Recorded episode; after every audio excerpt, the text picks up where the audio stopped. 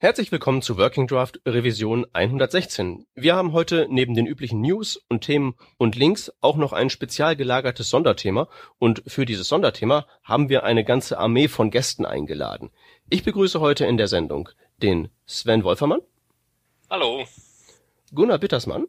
Hallo. Christoph Zilgens. Hallo. Und aus dem fernen Österreich Stefan Baumgartner. Hallo. Ähm, ich habe jetzt gerade, bevor wir die Sendung begonnen haben, nochmal gefragt, wer von euch noch nicht in der Sendung war und ich habe es schon wieder vergessen.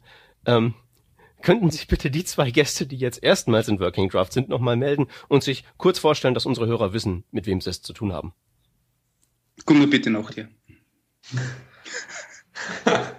also ich bin Gunnar Bittersmann, kam zur Webentwicklung vor äh, gefühlten tausend Jahren durch Self-HTML-Forum. Aber Anfang immer mitgelesen, was die Leute da so fachsimpeln und dadurch irgendwie immer ein Stückweise dazugelernt und mit ins Fachsimpeln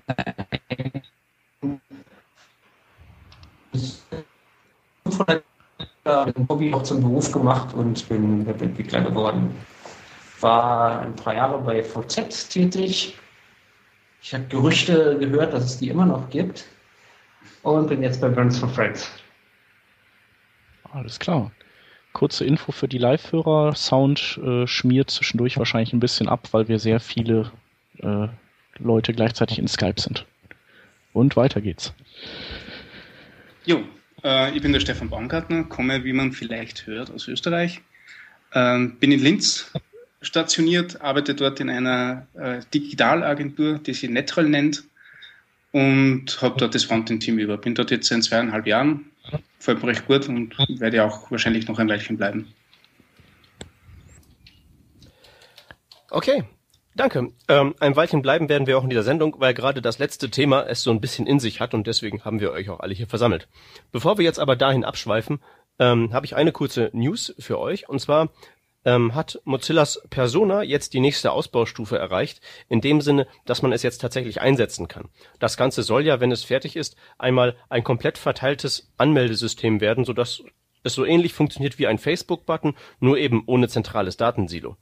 Das, das Ganze ist jetzt soweit, dass es einsetzbar ist. Das geht zwar im Moment noch über diese Zwischenlösung, die Mozilla sich ausgedacht hat, bis das Ganze wirklich dezentral ist, aber wirklich verwenden kann man es jetzt. Wir haben einen Golem-Artikel, der kurz beschreibt, worum es geht und wie es geht und darüber hinaus auch noch einen Artikel bei den ähm, Developer Docs von Mozilla, die kurz beschreiben, wie man das Ganze dann wirklich in Skript ans Laufen bekommt. Das wäre es an News und jetzt steigen wir so langsam in die Themen ein und ähm, da überlasse ich den Aufschlag mal dem Stefan, der uns ähm, mal erzählen kann, was er denn auf seiner letzten großen Reise so getrieben hat. Außer, dass er in Disney World war, ja. Ähm, ja, das ich war vorige Woche. Berichten. es wird, glaube ich, den Rahmen sprengen, ist aber äh, eine ziemlich spannende Geschichte eigentlich. Nein, ich war vorige Woche, ähm, genauer gesagt vom äh, Samstag bis Donnerstag in Orlando, in Florida und habe mir dort die Breaking Development Ausgabe, die aktuelle, angeschaut und mitgemacht. Und äh, war recht eine spannende Geschichte. Also ihr kennt ja die Konferenzen, wie sie bei uns so laufen und da drüben läuft das alles ein kleines bisschen anders. Ähm, erstens einmal waren wir in so einem, in so einem Resort, das äh, eine ganz wilde Geschichte war, weil das war komplett unterdacht, also komplett unterm Glasdach, damit ständig die äh, gleiches Klima beibehalten werden kann. Es war klimatisiert dort. Man hat äh, von seinem Balkon, der quasi in den Innenhof äh, äh ausgerichtet war, hat man dann so Sachen gesehen wie ein spanisches Castillo, so eine, eine Dschungellandschaft, eine italienische Veranda und ein, ein Boot. Also die haben ein, ein Schiff drinnen gehabt in diesem Hof. Und in diesem ganz abstrusen Setting war eben diese Breaking Development Konferenz. Äh, und die ist aber dann wieder ganz so, als wie man es eigentlich bei uns kennt. Also Single Track und sehr ausgiebige Sessions und äh, recht spannende Themen. Also der, der Haupt, äh, äh, das Hauptthema von der Breaking Development ist ja quasi alles beyond the desktop. Das heißt, alles, was irgendwie mit mobilen Devices zum tun habe, wobei ja diese Grenze auch mittlerweile schon ähm, etwas verschwimmt und einiges über andere Devices zum, zum Hören war. Also zum Beispiel hat der Rod Farmer tatsächlich auch über, über Web und TV gequatscht. Ähm, allerdings es nicht so, wie es der wird der Kassen von, von der jQuery-Konferenz. Der Patrick Lauke. Genau, der Patrick Lauke. Also nicht so, dass der gesagt hat, okay, Web am TV ist nicht so gut, wenn ich das jetzt höflich sage, sondern äh, umgekehrt, ähm, TV im Web ist tausendmal besser. Und hat einige interessante Statistiken gegeben und, und vor allem auch erklärt, wie jetzt TV eigentlich konsumiert wird mittlerweile, nämlich hauptsächlich durch Devices, die nicht unbedingt der Fernseher sein müssen. Ähm, und, und recht viel allgemeines äh, äh Design-Blabla dazu. Ähm, besonders interessant, also jetzt für uns Developer war eigentlich ähm, vor allem der zweite Tag, wo der Andrew Betts ein bisschen was erklärt hat, wie sie diese Financial Times Web-App äh, gebaut haben, die ja quasi den, den großen Sinn hat, dass du die Financial Times Seite einmal aufrufst und er ladet gleich mal alle Artikel, die, noch, die neu sind, auf der Handy runter und du kannst das jederzeit, egal ob du jetzt im Flugzeug sitzt oder sonst irgendwo äh, bist, ohne Internetverbindung gut lesen. Und hat halt dort sehr ausgiebig über die verschiedenen Offline-Technologien referiert und auch sehr, sehr gut gezeigt, äh, wo die ganzen Offline-Technologien eigentlich noch fehlschlagen, wenn man sie wirklich, wirklich gut verwenden will. Ähm, ebenfalls sehr interessant war der Matt Marquis. Nicht nur, weil das äh, ein ziemlich schräger Typ ist, sondern weil er halt auch hauptbeteiligt bei der Umsetzung von Boston Globe war, dieser überresponsive Seite und hat als Basis von dieser, von dieser Seite aus einige Techniken herzagt, die sie so verwendet haben, wie äh, AJAX Nachladen von Modulen und je nachdem, in welcher Media Query man sich gerade befindet, oder eben auch sehr lange über die Responsive Images referiert hat. Ähm, das waren eigentlich die spannendsten Talks in, in dieser Runde. Und Cameron Moll, der Dance Talk war Pitfalls and Triumphs of the Cross-Screen Experience. Und ähm, der hat in seinem Talk, das war äh, sehr Usability- und Designlastiger Talk, ähm, diese, diese Grenze von mobilen Devices zu Desktop-Devices einmal grundlegend aufbrochen und hat gesagt, es gibt nur eine Vielzahl von Screens und Vielzahl von Input-Devices und es muss für alles funktionieren. Und macht es. Ja. So in diese Richtung, ja. Also wenn das von, wenn das, was der ähm, gute Mann von der Financial Times erzählt hat, ungefähr mit dem übereinstimmt, was der schon mal woanders erzählt hat, ähm, dann kann ich den Talk also inhaltlich auch äh, sehr empfehlen. Da ging es ja, ähm, also wir hatten das ja erst vor ein paar Revisionen. Ähm, Application Cache ist doof, oder ist nicht doof oder wie kann man ihn eben so hinbiegen, dass der auch für Seiten mit viel Content funktioniert und nicht nur für Web-Apps. Und das genau. ist halt so ein Paradebeispiel, wie man das macht. Der hackt da zwar ganz ekelhafte Sachen mit iFrames und so hin, wenn ich mich richtig entsinne. Ja, ja, und, und irgendeiner UTF 16 Codierungssache, also ziemlich üble mhm. Hacks, du hast ganz recht. Aber sehr nett out of the box gedacht, nicht? Also, ja, und, und funktioniert halt auch. Also, ja. it works.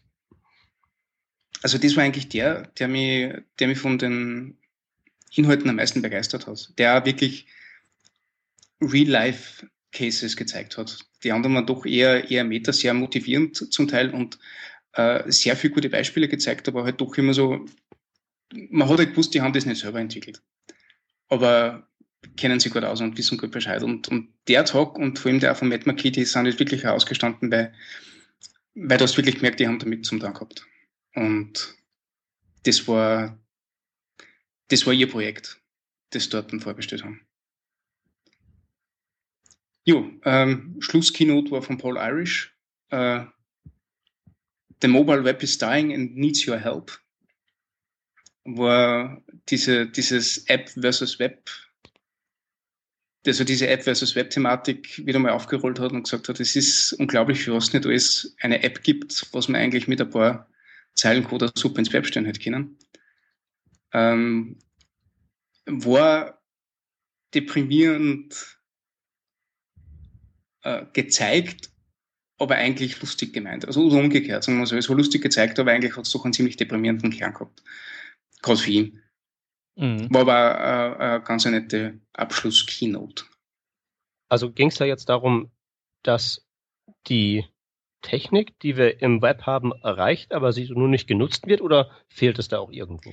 Ähm, es war so, so ein Mittelding. Also für Paul und meiner Meinung nach äh, in vielen Geschichten reicht es schon total aus. Nicht? Also ob jetzt der, das Hotel vom Skivorort um die Ecke äh, eine eigene App hat, die kann installiert oder der sein Mittagsmenü im Web auf einer mobilen Seite bringt, ist keine Frage, was da besser ist.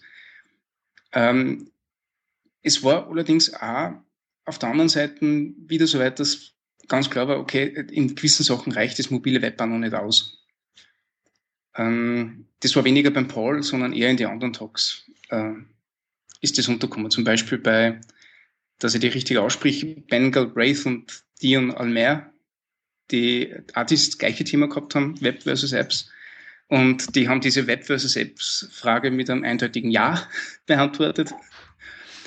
Und ähm, hat gesagt, ja, es, es hängt halt wirklich davon ab, äh, was für ein Use Case das du hast. Und nachdem sollst du entscheiden, was für Technologie das du verwendest oder, oder wie, dein, wie dein Produkt quasi zum Enduser findet.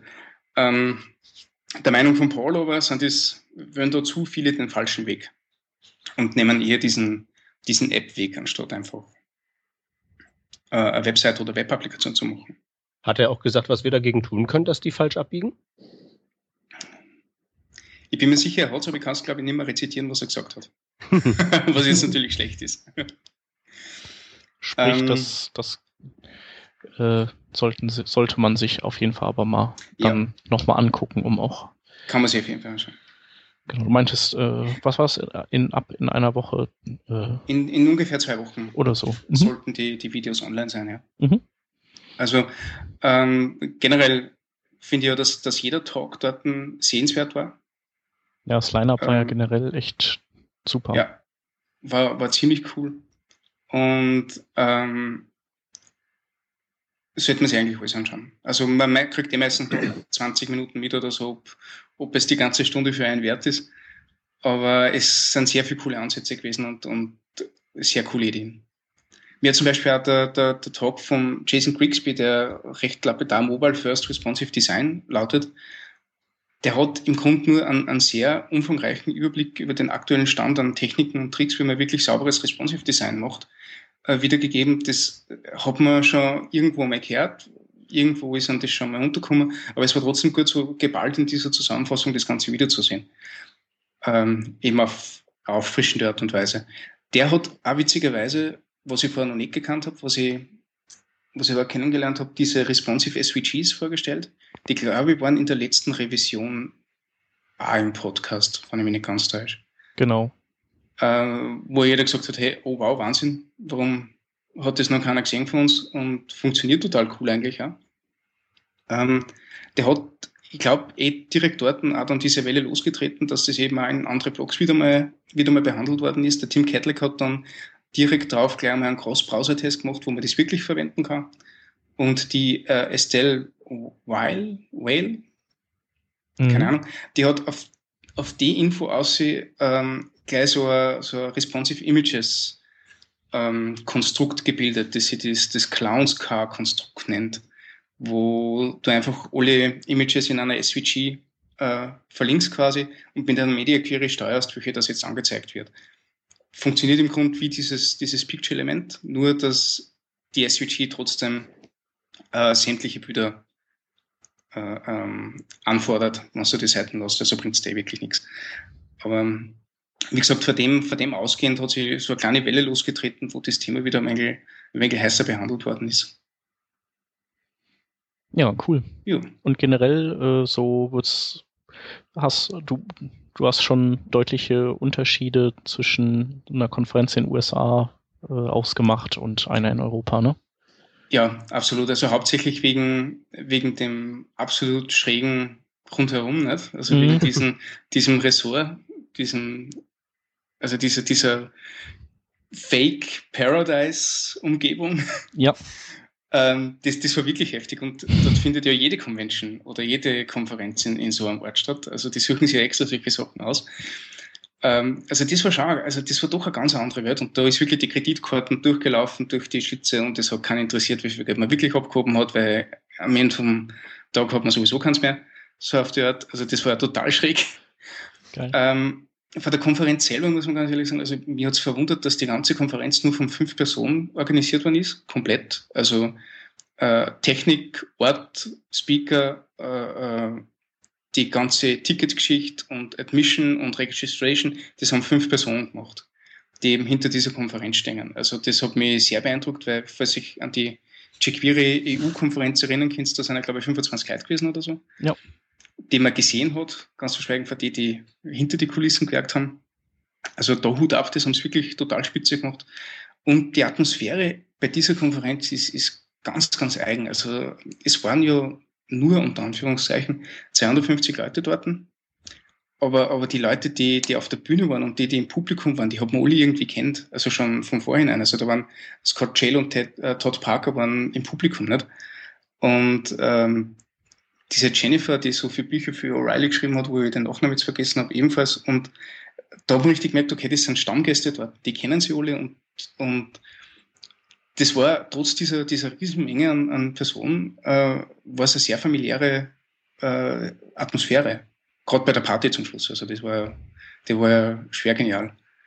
In, in dieser Sportsbar mit dem zwei Stockwerk hohen Flatscreen äh, haben wir da diese, diese Feier gehabt. Äh, war aber trotz dieses Basketballspiels im Hintergrund wirklich sehr, sehr inspirierend und der, der, diese kleinen Tischgespräche, die so stattfinden, waren, waren echt cool. Also da hat man richtig, richtig gemerkt, die Leute, die dort sind, die, die brennen für das Thema. Ja. Vom Veranstalter weg bis, äh, gerade halt das nicht der eine, der das Bier gebracht hat, mitreden, mitreden wollte. Also cool. war schon recht cool. Aber halt, wie ähm, gesagt, also, man muss sich alles viel, viel größer und, und, und fetter und riesiger vorstellen. Okay. Dann hat man ungefähr ein Gefühl dafür, wie das dort ist. Gibt es denn außer der Hochskalierung irgendwas, was man da ähm, so mitnehmen und hier importieren kann in die hiesigen Konferenz? Definitiv, wenn man die, die After-Events feiert. Das auf jeden Fall. Ja. Äh, und generell habe ich auch die. Bei Wien ja, ja da äh, irgendwie nicht unbedingt äh, exemplarisch sein sollte. Na, defin definitiv nicht. ich war nicht dabei, erzählt. Ähm, ja, das, also äh, war die Location, wo das halt stattfand, war zwar, hatte das Fassungsvermögen, aber war halt insgesamt nicht so richtig cool. Äh, nice. Im Service und auch vom Essen her, da war dann halt, waren so, gab es zwei Gerichte, Schnitzel oder vegetarisch. Und beides hat nicht besonders doll geschmeckt und vor allem, weil die Pommes ja eiskalt waren und so. Ähm, nee, aber das wissen die Veranstalter auch. Aber es ist, okay. ist ja bei anderen äh, Partys dann auch besser. Also so Frontiers ja. oder so, da, mhm. da geht's rund. Äh, und was mir besonders gefallen hat, war halt diese, die, die Möglichkeit wirklich äh, eher wenige, aber dafür umso längere Sessions zu haben. Also jede Session hat ungefähr eine Stunde dauert, inklusive Q&A. Und das, also das kenne ich so nicht. Normalerweise, ich kenne so dieses Halbstundenformat. Ich weiß nicht, ob das auf andere Konferenzen anders läuft.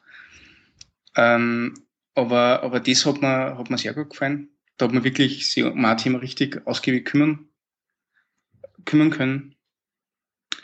Ähm, und ja, also ich weiß nicht, also die, die Typen, die Breaking Development machen, die haben es irgendwie drauf, dass, dass diese einzigartige Atmosphäre dort machen. Und ich weiß nicht, wie sie das schaffen. Also Atmosphäre zu importieren ist natürlich ein bisschen schwierig. Ja. Ja, cool.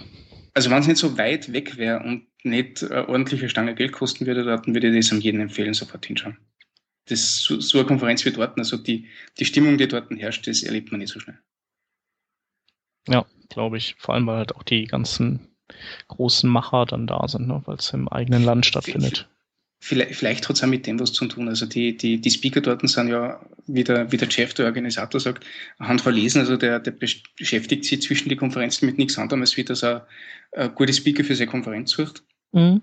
Und ähm, vielleicht ist wirklich das. Also vielleicht liegt es wirklich daran, dass die ähm, die Leute im Publikum und, und auf der Bühne irgendwie auf einer, auf einer Ebene sind und, und alles top-notch ist. Also wirklich ein, ein Eldorado quasi für einen Webentwickler. Ja.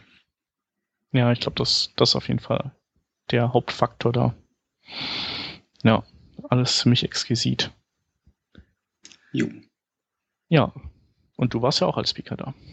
Ja, das ist aber jetzt nicht irgendwie hochtrabend gemeint. Ja, ja. Ich, ich bin wirklich nur von, von der Publikumsperspektive. Nein, nein, das hat schon seinen Grund. Aber, na, aber nee, bis cool. das Video siehst. Na, aber ja, ich war dort. Also, ja. Ich bin durch, durch ziemlichen Zufall da reingerutscht und habe eine Session halten dürfen. Ich habe mich dann einmal überhaupt nicht an das Ein-Stunden-Format gehalten, sondern gleich einmal nur in 35 Minuten meine Sachen abgehandelt. Mhm. Bin, in eine, bin in eine schwere, äh, in ein schweres Lost in Translation Loch am Ende gefallen, aber habe einen ziemlichen Spaß gehabt. Also ja. äh, war, war recht witzig aufgezogen und die Leute haben unglaublich viel gelacht. Das ist, das ist recht. Und, und viel gelernt. Also das haben sie mir nachher gesagt. Da habe ich aber, glaube ich, einen ziemlichen, äh, ziemlichen Zufall erwischt, weil mein Thema waren mobile Browserspiele, Blackjack und Roulette hauptsächlich. Mhm. Und dort waren im Publikum 15 Leute, die an genau dem gleichen arbeiten. Also das war natürlich ziemlich praktisch. Witzig. Wenn zehn Entwickler, zehn Entwickler aus London und fünf Entwickler aus Las Vegas im gleichen Publikum sitzen und sie einen Vortrag über Roulette und Blackjack anhören, da muss man auch mal finden. Also. Echt cool. Ja, ähm, dann auf jeden Fall danke für, für, die, für den Trip-Report und wir ähm, verlinken mal auf die Talks, die du empfohlen hast und äh, ja, empfehlen dann, äh, sich vielleicht so eine Woche nach dem Release dieses Podcasts dann mal nach den Videos umzuschauen. No? Genau, unbedingt. Ja, vielleicht noch als Hinweis, der ähm, Luke Wobluski, äh, der war ja auch da und äh, der macht von den Konferenzen, die der besucht, immer so äh, Zusammenfassungen. Die sind vielleicht auch nicht schlecht, wem jetzt die Videos zu lang sind oder als Ergänzung. Ähm, da können wir ja vielleicht auch den Link nachher noch in die Shownotizen oder so noch mit reinnehmen. Ja, definitiv. Also die sind super. Ja. Die Notizen vom Luke, die, also wie der seine ersten Notizen publiziert hat, aber ich wusste, die schreiben immer mit. Ja, ja. Das, das, das kriege ich gar nicht so hin. Und das wird man auf jeden Fall verlinken. Okay, machen wir. Hab's auch schon. Okay, ähm, dann ähm, nächstes Thema, das wir uns rausgesucht hatten, war ähm, ein Artikel, wo es um im Prinzip um Motion Design geht im, im Web. Also ähm, sozusagen die, die Kunst von einem Zustand äh, ein oder ein Element von einem Zustand ins nächste zu überblenden, aber auf eine Art und Weise, die vielleicht auch ähm, das Verständnis für die Seite und für die Abläufe ähm, stützt. Ähm, ja, und im Prinzip ein Plädoyer, sich da auch einfach ähm, mehr mit Motion Design zu beschäftigen und nicht nur mit dem Design, äh, dem, dem statischen Design oder dem dem Snapshot einer Seite. Ähm, genau, Stefan, du hattest ja, ähm, als wir in der Vordiskus äh, also in der Vorbesprechung über das Thema gesprochen hatten, hattest du ja gesagt, ähm, bei euch, ihr macht es auch so, dass ihr, dass ihr auch eine so eine Art äh, ja, Design-Zwischenschritt einlegt, der sich mit dem Motion Design beschäftigt. Ganz genau. Also Früher war es hauptsächlich so, dass, dass die, unsere Motion Designer das Ganze in After Effects oder ähnlichen Tools vorbereitet haben und, und quasi auf, auf Demo-Basis einmal entwickelt haben. Mittlerweile sind wir aber so weit gegangen, dass heißt, okay, ähm, wann es jetzt wirklich an, an für das Design kritische Motions geht, also nicht einfach nur irgendwelche Transitions und Effekte, die das Ganze ein bisschen aufhübschen, sondern wirklich um Sachen, die ähm, die für das ganze Look and Feel entscheidend sind oder sogar Funktionalität haben, wie beispielsweise jetzt dieses drehende Roulette-Rad, das, das da ganz klassisch war. Mhm. Ähm, oder diese, diese elendigen Scrolling-Seiten, die ihr alle kennt, mit diesen Parallax-Effekten. Da holen wir re relativ schnell, also werden wir relativ schnell von den Designern ins Boot geholt und, und verbringen dann quasi einen halben Tag, Tag mit ihnen gemeinsam am, am Schreibtisch und entwickeln parallel zum Photoshop-Design ähm, die ersten, die ersten Demos oder sagen wir mal so, den, die ersten paar Schritte äh, in, in, dieser, in dieser Motion. Genau. also gerade bei diesen Scrolling-Seiten recht, recht beliebt, wo die erste Slide fertig steht, dann wird der mal auseinandergeschnipselt und gleich einmal in, in unser, in unser Scrolling-Framework geschmissen. Und die ersten, die ersten Bahnen, wie das Ganze fahren soll, wird direkt im Browser nachher gemacht, bis das mal eben bei der zweiten Slide ist. Mhm. Sind die, die, die klassischen Use Cases und funktioniert außerordentlich gut. Also hat, hat unglaublich viel Benefits. Erstens einmal, weil der Designer nicht, sich nicht nur Sachen vorstellt, sondern die ganzen Sachen auch sieht. Ja. Was, was auch nicht so schlecht ist. Ähm, die, der Entwicklungsaufwand danach ist um einiges weniger, klarerweise. Also äh, im nächsten Schritt kommt das Ganze dann wie ähm, Fallback für mobile Webseiten oder ähm, 100% Skalierung im, im Browserfenster und die ganzen Geschichten, die ja, für die man keinen Designer mehr braucht im, im, im Grunde. Mhm. Äh, und, und das hält sich wirklich im Arm, es ist wirklich dann nur mehr das. Oder man tauscht Text gegen Grafiken aus oder, oder wie auch immer. Und ähm, der Kunde hat auch ein viel, viel besseres Gefühl dafür natürlich. Wenn der das nachher quasi gleich in der Pitch-Phase sieht, wie sich das Ganze in, in seinem Chrome verhält oder, oder wo auch immer, ähm, hat einfach ein viel besseres Gefühl und ein Gespür dafür, was wir ihm eigentlich verkaufen wollen. Also quasi ein äh, noch weitergeführteres ähm, Prototyping oder sowas, ne? Also, genau. Mhm. Also hau hauptsächlich finden solche Sachen eh in, in, in Pitch-Phasen oder, oder Design, also oder in, in einer Vorauftragsphase statt. Mhm. Und äh, die Leute, die sich bei euch aber da dran setzen, das sind jetzt keine expliziten Motion Designer, oder? Weil das ist ja auch ein recht, äh, also ein, ein neuerer Beruf, wo, ähm, wo Leute sich eben spezialisieren darauf, ähm, wo ja auch viele, ähm, ja, so, so wieder andere ähm, psychologische Grundlagen und Erkenntnisse und so drin stecken. Ähm, teils, teils. Mhm. Kommt auf den, auf den Use Case an. Ja ähm, Sachen, die wir schon öfter gemacht haben, wie eben diese vermaledeiten Scrolling-Seiten. Ja. Die, ähm, da ist jetzt nicht unbedingt ein, Motion Designer mit dabei, sondern einfach jemand aus dem User Experience Team. Ja.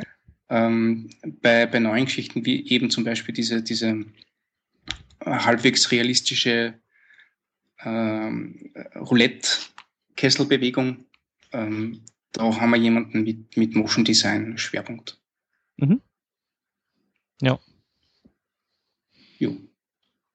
Also ich, ich weiß das halt von früher. Ähm, ich kam äh, oder ich habe so 3D gemacht und da ging es eben auch um Charakteranimationen und Animationen von generell von Dingen oder auch äh, so so Sachen wie äh, wenn du so eine Kamera hast in der Szenerie und äh, da irgendwie gibt es eine Erschütterung, dann mhm. dann wackelt ja alles und ähm, da ist es einfach äh, super cool gewesen, wenn man dann einen klassischen äh, Zeichentrick-Animator äh, hatte, der das halt von der Pike auf gelernt hat, der dir genau sagen konnte, du eine Bewegung von einer Figur, die, die äh, wird halt erstmal antizipiert, bevor die losgeht und auch äh, der dir genau sagen konnte, wie du deine Animationskurve für die, für die Kamera, die die Szenerie filmt, äh, ausschlagen lassen musst, damit eben dieses, diese dieses Aufschlaggefühl dann auch kommt und so. Und äh, da habe ich halt eben auch zu schätzen gelernt, was, was das einfach für ein, für ein Handwerk ist, was die beherrschen. Und ich denke, ähm, da, davon kann man auch viel mehr im Web gebrauchen. Ja. Ja, äh, Preisfrage wäre halt, was hält uns auf? Ja, ich glaube immer noch die Gestalter, die zu sehr äh, im Bildeditor festhängen. Ne? Also das ist wieder mal ein weiterer Grund äh, oder ein weiteres Beispiel dafür, dass eben Websites äh, zumindest in der frühen Phase der Entwicklung eben äh, im Browser äh, fortgeführt werden sollten. Und ähm, ja, dass dieses statische Abbild aus Photoshop äh, ja höchstens für eine Ideenphase gut ist, aber äh, nicht für die wirkliche Umsetzung. Ja. Und ich glaube ah. auch, dass der das Motion Design, glaube ich, auch einfach noch nicht so so richtig als separater Posten oft wahrgenommen wird. Also, dass das so ein Ding ist, was man mal was so ein paar so ein bisschen nebenher machen können. Und, und, und eben nicht, dass man einen ganzen Tag einplant, wo man wirklich nur äh, an, an Timings und äh, Bewegungen feilt. Ja, das Ganze kriegt er recht schnell an, an Research-Charakter. Und für Research ist meistens keine Zeit im Business. Das ist auch vielleicht ein Problem dabei. Ja. Genau. Äh, in, der, in der Vorbesprechung, äh, Christoph, hast du ja auch gesagt, ähm, äh, oder als Beispiel genannt, warum äh, so äh, die richtige Bewegung auch äh, das User Interface sozusagen nochmal mit zusätzlichen Informationen aufladen kann. Dazu als Beispiel das hat so OS und das Minimieren von Fenstern, die dann so äh, im in Stock reingesaugt werden. Äh, so als quasi, ja. dass, dass der User anhand dieser Animation eben auch erkennt, ähm, was gerade passiert und wo er das Fenster eben wiederfindet, wenn er das dann mal wieder brauchen sollte. Genau, und äh, so ähnliche Beispiele ähm, tauchen ja auch äh, in dem äh, erwähnten Artikel auf, dass eben ähm, ja die Interfaces nicht nur realistischer werden, also dass äh, in der realen Welt hat man das ja sehr selten oder gar nicht, dass halt äh, Dinge äh, ja ähm, ganz plötzlich auftauchen oder verschwinden, sondern da ist halt immer meistens ein, eine gewisse Zeit dazwischen. Und äh, die kann halt auch genutzt werden, um dem Betrachter oder dem Nutzer zu zeigen, was eben mit äh, einem Element oder mit einem Bereich äh, passiert. Wenn man zum Beispiel irgendwie in einer Liste etwas löscht oder hinzufügt, dass man eben sieht, okay, das verschwindet jetzt oder das äh, kommt an der Stelle hinzu. Und das hilft halt auch äh, dem Nutzer mitzuteilen, dass da oder an welcher Stelle auch jetzt was passiert ist im Interface. Ja, ja, du kannst das Auge einfach schön, schön lenken mit Bewegung. Ja, obwohl man aber auch ein bisschen vorsichtig mit sein muss. Ich hatte letztens auch ein Projekt mit ein paar ehemaligen Flashern äh, zu tun, die auch die, die Bildergalerie dann so, wo jedes einzelne Bild so reinfliegen sollte. Da gibt's ja jetzt auch mittlerweile schöne Bibliotheken, die das machen. Und da muss man doch den einen oder anderen doch mal ein bisschen bremsen. Also es geht, mhm aber äh, nicht immer macht es Sinn. Also bei den Beispielen auf der Webseite ist es sicherlich schon ähm, so und, und gerade auch in der Web-App oder so, aber ähm, wenn man jetzt an eine Webseite denkt, halt, warum muss jetzt, müssen jetzt die Bilder in der Bildergalerie, also jetzt in so einer Übersichtsseite, warum müssen die alle einzeln reinfliegen? Ja. Das ist, ah. Na, das, das, das, Schlimme ist ja, dass wenn die, wenn die so einblenden. Naja, so reinfliegen, ah. einblenden und äh, das ist so schlimm. Es gibt bei der Website, äh, äh, die wir hier verlinkt haben, auch äh, ein Beispiel bei äh, Thinglist. Da ist das auch so ein, so ein bisschen, wo erst das Ding aufklappt und dann nacheinander die einzelnen äh, Filtermöglichkeiten eingeblendet werden. Das hätte man wahrscheinlich auch zusammenfassen können. Äh, wo du das gerade sagst, Sven, ähm, ich hatte das, äh, diesen Eindruck äh, auch bei, ähm, bei Google, äh, wie heißt es noch gleich? Google Plus, bei einer der letzten Versionen äh, der mobilen App, wo, äh, wenn man scrollt, auch andauernd irgendwas animiert wird. Mhm. Ich weiß gar nicht, ob es ja. mittlerweile schon so ein bisschen verbessert wurde. Also irgendwie hatte man nicht nur die Bewegung von oben nach unten, sondern irgendwie die Elemente sind von rechts und links da reingefluppt und irgendwelche äh, Icons haben sich bewegt und äh, dann wird es natürlich auch schnell unruhig. Ne? Mhm. Genau, also da muss man schon mal ein bisschen vorsichtig sein. Also einiges macht sicherlich Sinn, aber ähm, ja, wie gesagt, gerade wenn, wenn man wenn man Webseiten baut, denke ich, ähm, muss man da ein bisschen drauf acht geben. Wie bei so einigen Beispielen, äh, die so jetzt äh, auch wirklich die Interaktion betreffen, also wo, wo man halt so ein Web-App-Feeling hat und kommt irgendwas Neues hinzu oder so, dann mag's mag's okay sein, dann dann macht es so Sinn, kommt ein neuer neuer Listeneintrag dazu oder so. Das das äh, mit ein bisschen Animation ähm, macht dann sicherlich schon Sinn, aber ja, Also wie gesagt, gerade die, die Leute, die früher viel mit Interaktion zu tun hatten. Du meinst die Flash, sag es doch. ja, die, die Kollegen aus äh, Flasher, die, die freuen sich jetzt, aber das können wir doch jetzt alles mit HTML5-Animation machen. Das ist immer so ein bisschen, ja, HTML5-Animation. Gut, nächstes Thema. ja, ja, die haben ja jetzt Edge Animate. Yeah.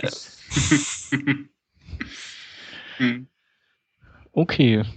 Ja, also unser Fazit ist, es ist auf jeden Fall ein Designaspekt, den man, den man vielleicht einkalkulieren kann, aber äh, wie immer gilt, ähm, Bälle flach halten und äh, nicht übertreiben, ne? Ja. Okay.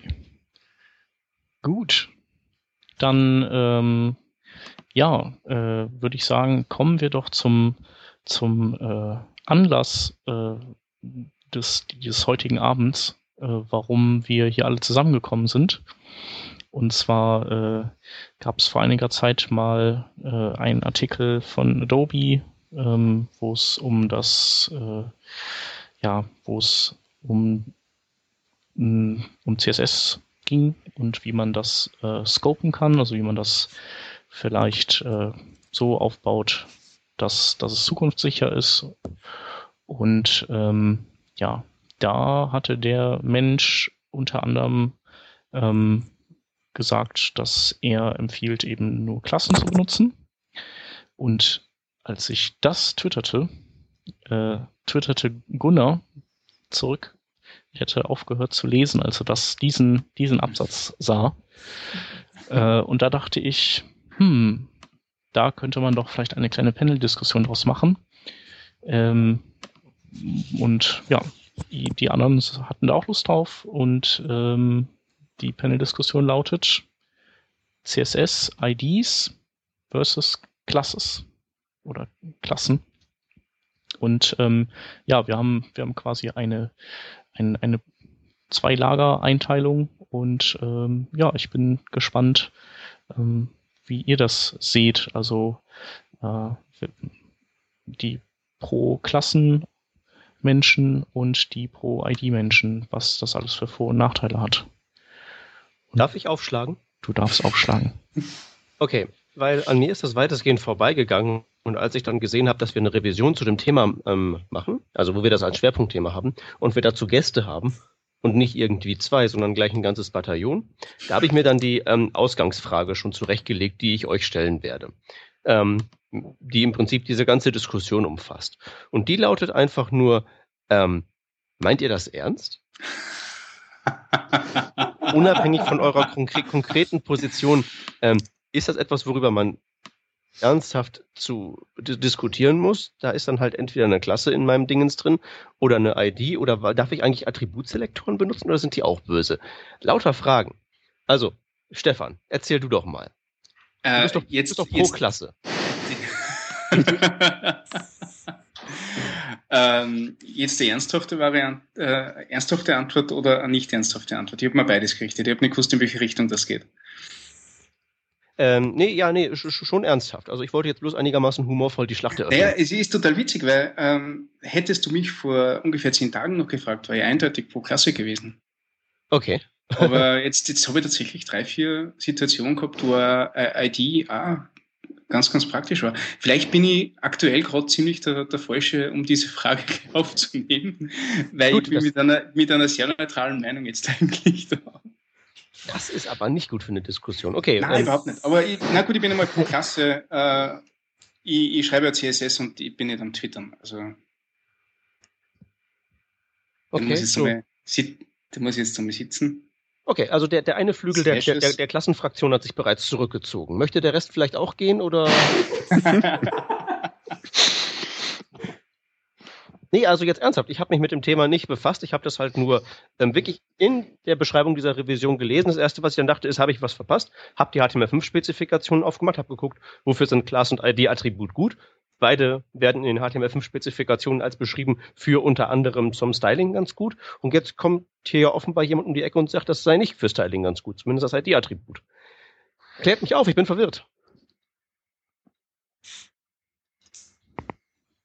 Es gibt ja mittlerweile einige, und ich glaube, ich glaube, das ist, das ist der Diskussionskern, einige Ansätze, die äh, Klassen wirklich gerne haben, wie diese objektorientierten CSS-Ansätze, SMAX etc., äh, in, in denen quasi für ziemlich viele Cases Klassen die Ideallösung sind. Es gibt Leute wie Google, die implementieren generell alles mit Klassen, weil das ist halt einfach das Schnellste. Nicht? Also wenn du, gibt es keine, keine äh, Tag-Selektoren, keine Attributselektoren, keine ID-Selektoren, das ist einfach nur mehr Klasse. Und jedes Element hat eine Klasse. Und ähm, ja, das ist äußerst praktisch, so in Klassen zu denken. Okay. Die, die, die Argumente für die Klassen von, von dieser Seite aus sind, ähm, dafür sind sie da. Das ist mal das Erste. Und ähm, die, die Implementierung in die Browser ist die beste. Wobei ich glaube, über diese, diese, diese CSS-Performance kann man sie unglaublich ausschweigen, weil ich glaube, das interessiert nicht wirklich wen. Ja. Jo. Ich halte es mal ein bisschen, stärkt meinen Rücken. genau, ich bin nur Moderator, ich, ich halte mich raus. Dann ich bin ich immer noch nicht wirklich schlauer geworden. So jedenfalls fühle ich mich nicht wesentlich schlauer. Dann falle ich doch gleich mal darauf dagegen rein. Ähm, dafür sind sie da. Also dafür hat man doch auch äh, Elemente, Elementtypen, verschiedene. Ich brauche, wenn ich eine Liste habe, dann brauche ich für die List-Items nicht eine Klasse, um die als List-Items auszuzeichnen. Dafür gibt es ja das LI-Element. Ja. Wofür braucht man dann bei den Dingern ähm, eine Klasse? Also vielleicht bietet sich eine Klasse für die, das Listenelement an. Oder auch eine ID aber die List-Items brauchen dann keine Klasse mehr, wenn sie alle gleich sind. Da bin ich ja, da widerspricht er ja gar nicht. Da wird ja vermutlich der, der, der Google-Engineer widersprechen, aus welchem Grund auch immer. Ähm, da widerspricht er aber gar nicht. Also, also äh, Elemente und so weiter finde ich total cool. Mhm. Äh, und, und quasi deiner, deiner Navigationsklasse Kinderselektoren mit, mit, mit Text machen, bin ich total dafür. Ähm, mhm. ich glaube, das Ding, das, das ganz stark, also es, es, ist nur, es ist kein Argument gegen Klassen, dieses, diese, diese, diese Tag-Selektoren. Äh, es ist aber auch genauso keins für IDs. Ja. Weißt du, was ich meine? Ja, das ist schon, also das mit den Tags ist schon ähm, die Verwendung, dass man dort Klassen nimmt, ist schon ein bisschen die Abstrakt Abstrahierung, glaube ich, ist das richtige Wort, ja. Ähm, dass du ähm, in dem Sinne auch flexibler bist, also dass du jetzt nicht ähm, das CSS nach dem HTML schreibst, sondern wenn du das halt auch irgendwie äh, irgendwo anders noch verwenden wollen würdest, dann äh, musst du nicht das gleiche Markup verwenden. Also bei einer Liste, klar, macht ein Listen-Markup schon Sinn, aber ähm, nicht immer, weil es wie, wie eine Liste ge, gestaltet ist, ist es dann halt ähm, vom Markup her auch ein, eine Liste.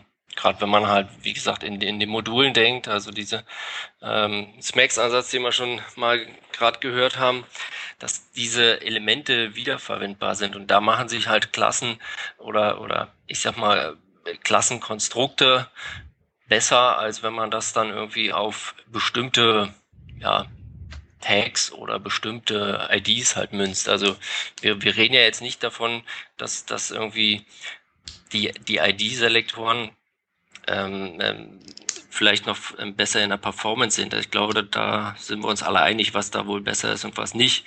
Es geht ja, denke ich mal, mehr darum, halt, ähm, wie können wir ja, große Systeme, große Vielzahl von, von CSS-Regeln, CSS-Selektoren, wie können wir da am besten mit umgehen?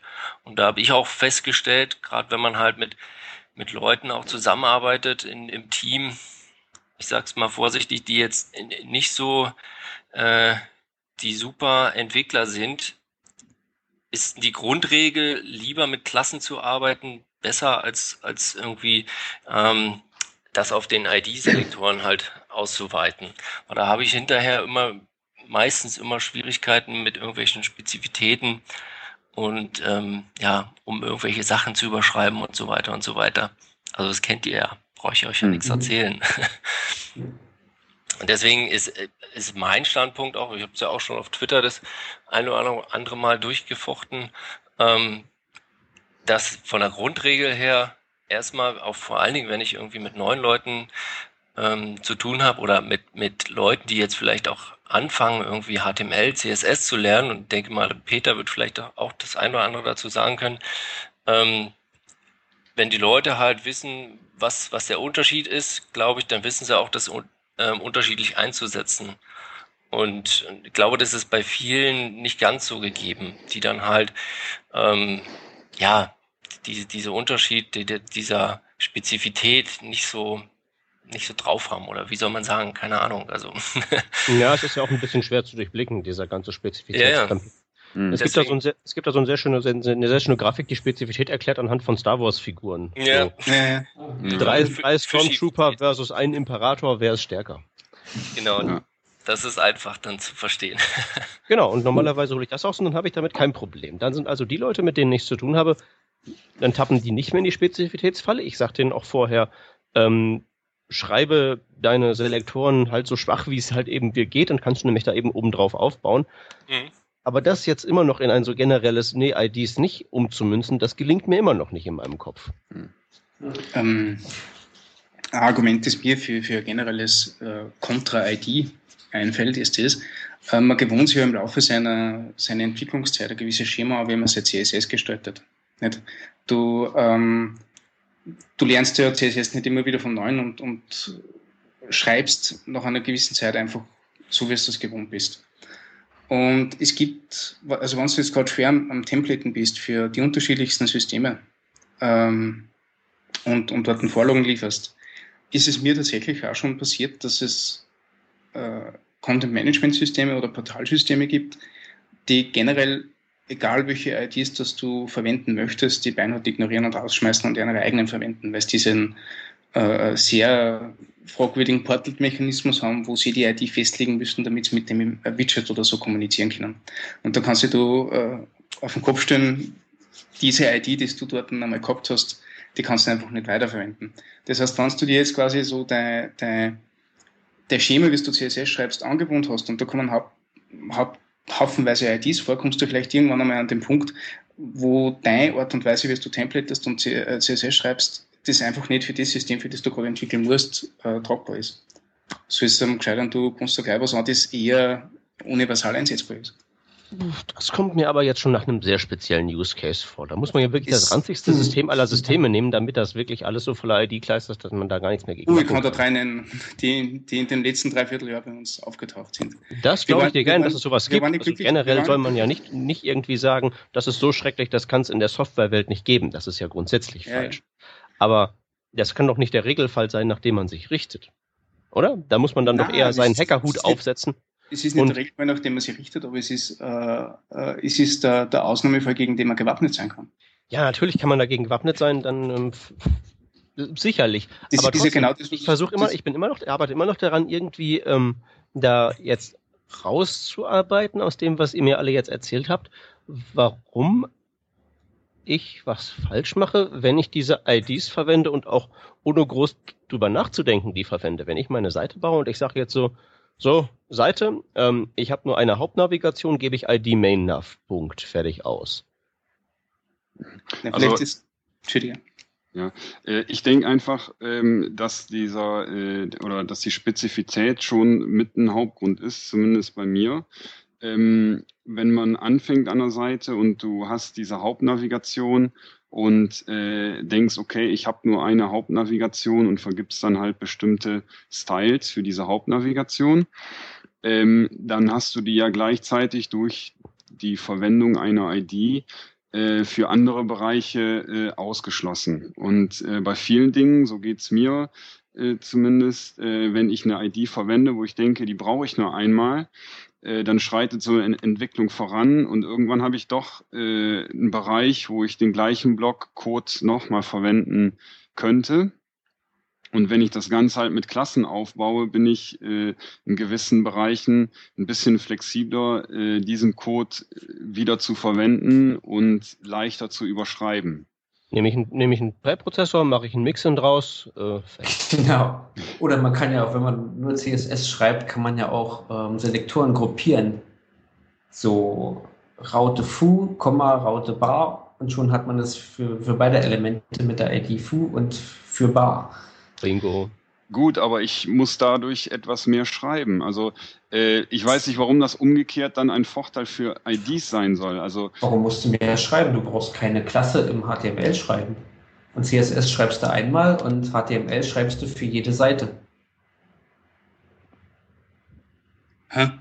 Das verstehe also, ich jetzt nicht. Also CSS schreibst du einmal für eine Website, für alle Seiten einer Website und ähm, das HTML schreibst du für jede Seite. Das heißt, wenn du, wenn du einmal im CSS mehr schreiben musst, wiegt es das auf, was du sonst vielmals im HTML mehr schreiben müsstest. Ich, ich schreibe ja mein, mein HTML auch nicht für jede Seite neu. Also wenn ich jetzt eine Navigation habe, die schreibe ich ja auch nur einmal. Ne? Okay. Mhm.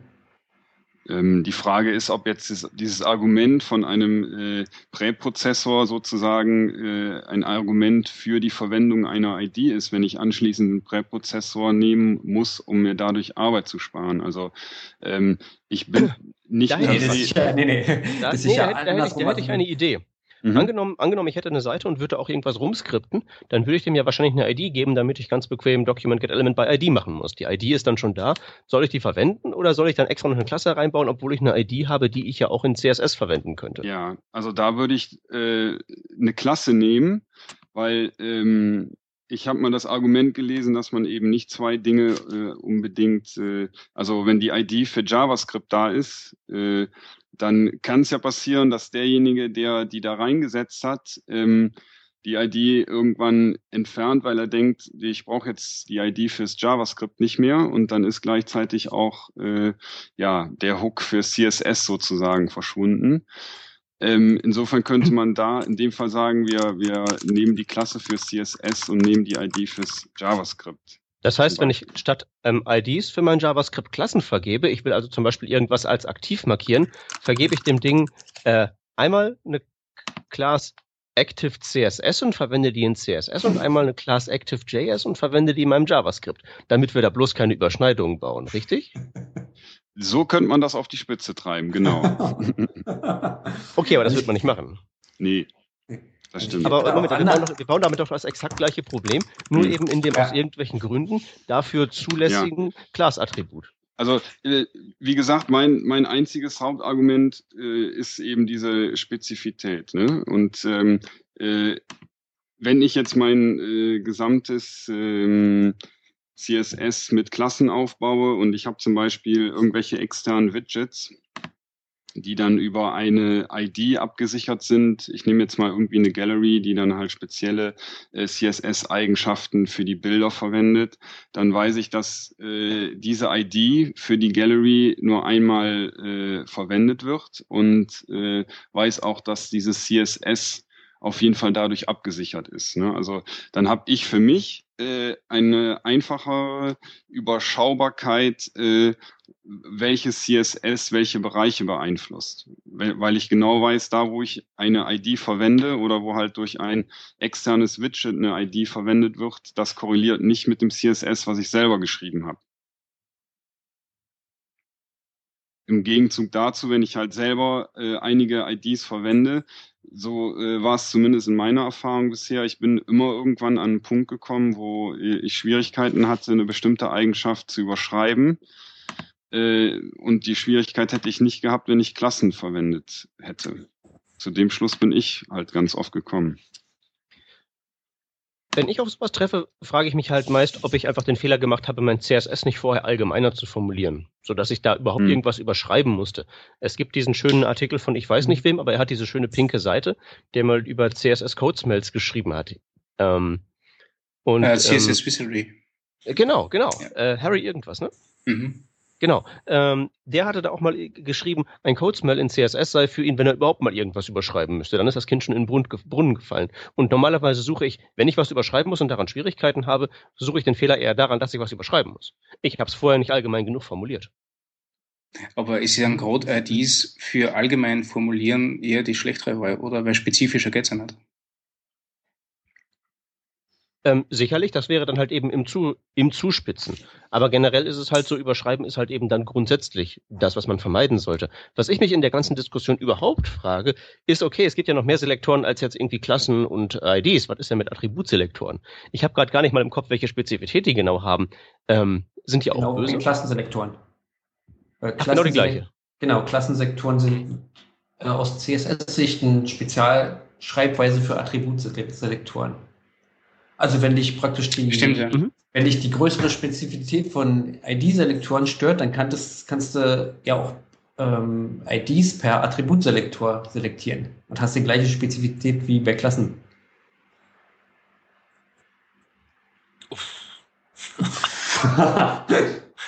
Wäre eine Möglichkeit. Ja. Ja, das äh, ist wie vorhin das Beispiel mit den Flash und den äh, äh, Galerien. Nur weil es geht, muss man es jetzt nicht machen. Also. Aber nochmal zurück, ich denke da auch bei IDs oder Klassen eher ganz anders. Also ähm, IDs und Klassen sind weder für CSS da noch für JavaScript, sondern erstmal primär dazu da, um irgendwas auszudrücken, was ich habe. Also erweitertes Markup, was ich mit, mit ähm, nur Elementtypen nicht ausdrücken kann. Also, mm, ja, ich sage, irgendwas ist, ist ein Element habe ich einmal, das ist irgendwie eindeutig, also gebe ich dem eine ID. Mhm. Unabhängig davon, was ich da mit dem irgendwann mal machen will. Vielleicht will ich mit der ID auch gar nichts machen, aber das Element ist halt eindeutig, also hat es eine ID. QA freut sich übrigens auch immer, wenn, wenn sie eine ID haben für ihre Tests. Ja, total, sicher. Und ja, es, es ist eine ganz interessante Idee, so, und wenn ich Trennung und Verhalten was, und Marker ja, voneinander genau, zu trennen. Wenn ich irgendwie was ausdrücken will, ähm, jetzt habe ich eine bestimmte, eine bestimmte Art von Elementen und der, der Elementtyp reicht halt nicht aus, um das ausreichend zu beschreiben, dann kriegt das Ding noch eine Klasse dran. Mhm.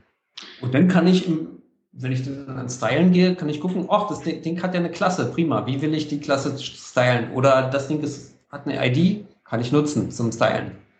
Ohne dass ich dann noch dafür noch mal das Markup ändern muss.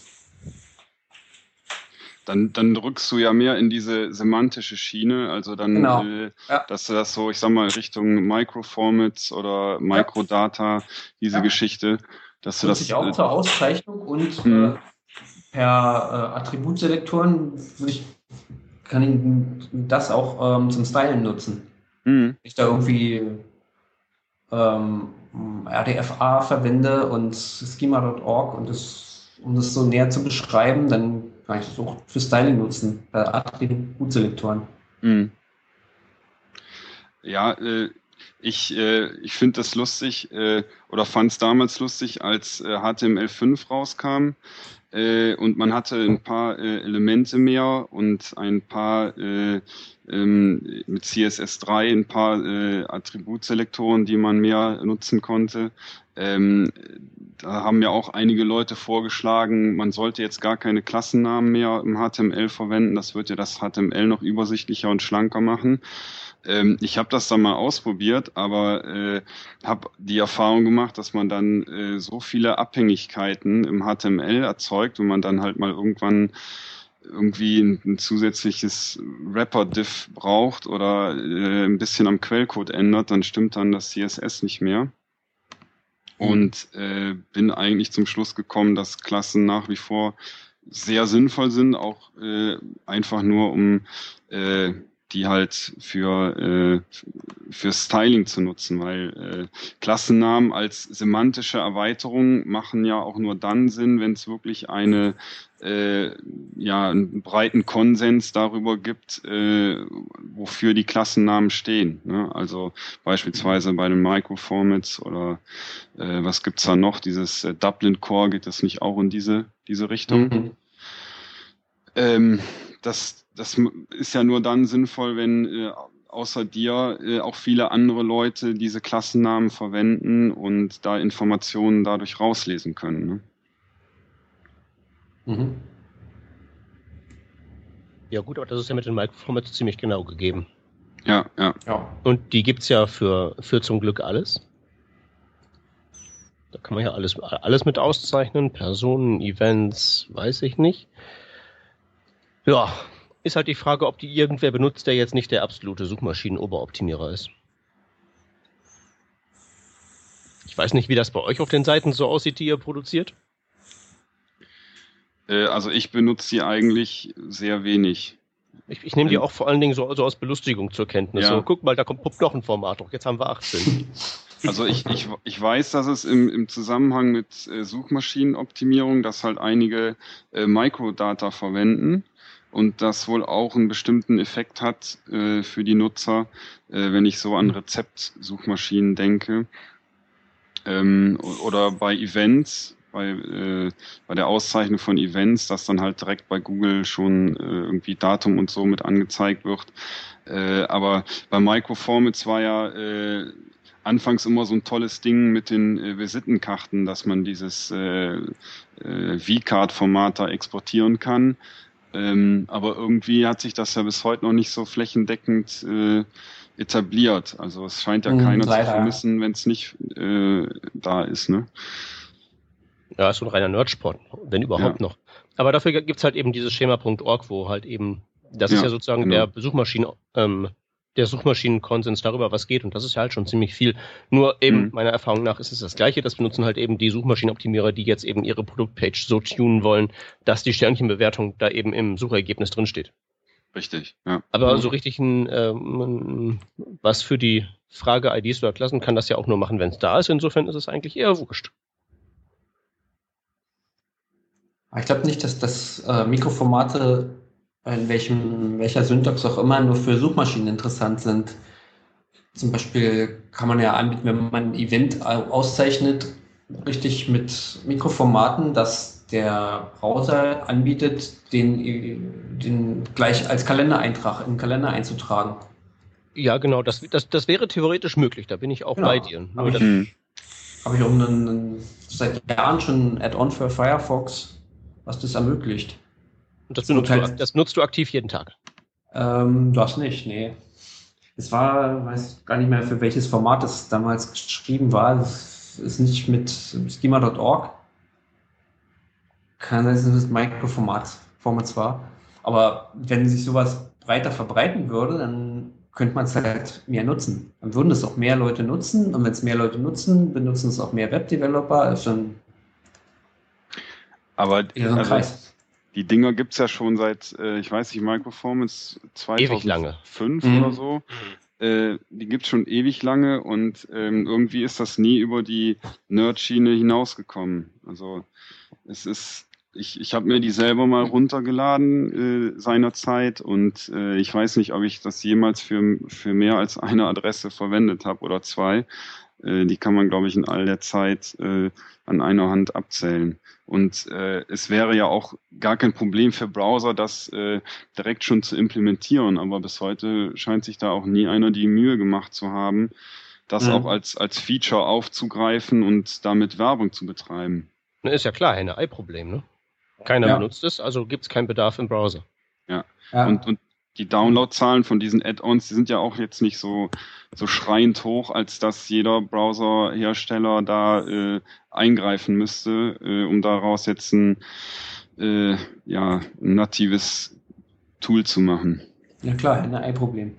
Wenn es mhm. kaum auf einer Webseite ist, dann benutzen es, kann man es kaum benutzen, dann braucht man auch kein Add-on dafür oder muss es oder baut es nativ in den Browser ein. Ja. Ich glaube, dass teilweise Mikroformate verwendet werden, ohne dass wirklich eine bewusste Anwendung dieser Mikroformate ist. Zum Beispiel eine Telefonnummer auszeichnen oder so hat vielleicht in äh, X-Implementierungen einfach die Klasse Phone. Und, und genauso bei Adressen. Das hat einfach mal, also es gibt eh, hat vielleicht diesen, diesen Address-Mikroformat angehängt in diesem Adressenblock. Ähm, ist mir zumindest so auffallen. Also wir, wir haben in, in zahlreichen Projekten Mikroformate teilweise angewendet, ohne dass wirklich eine bewusste Anwendung dieser Mikroformate war, bis dass wir das zum ersten Mal in einer, in einer Spezifikation vom Kunden gekriegt haben, dass wir keine Mikroformate hätten. Und dann haben sie eben das angeschaut und gesagt, ah ja, cool, machen wir schon die ganze Zeit. Und ähm, von dem her glaube ich, ja, also zum, zum, zum Großteil wird das verwendet, ohne dass man es wirklich weiß. Oder zu einem nicht unterschätzten Teil. Mhm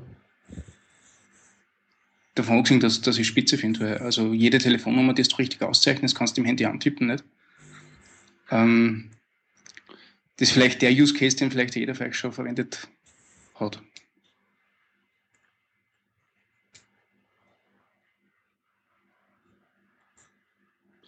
Ja. Jetzt sind wir ja bei der bei unserer Grundfrage nicht wesentlich weiter. Nein, überhaupt nicht. Das ist ein Scheiße. Ich habe mal eine, eine, eine, Gegenfrage, die schwirrt mir gerade so durch den Kopf. Ähm, bei der Frage äh, ID versus Classes.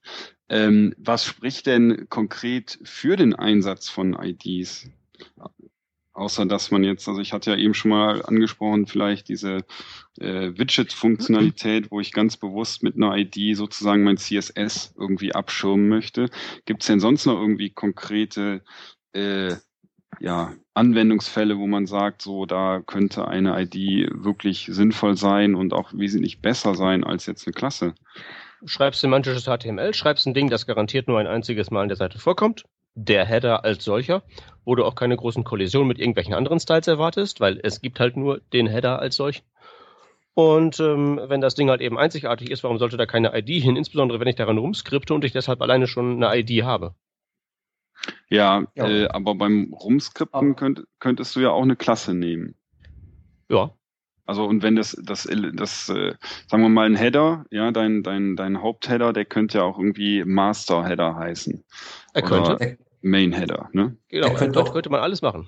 Ja. Könnte auch gar nicht heißen, du kannst in eine CSS mit, ähm, mit Body Größerzeichen Header ähm, ja. selektieren. Ja, genau. das hatten wir schon. Das ist ja nicht so schön, wenn man dann noch einen Rapper drum baut und dann geht alles den Bach runter.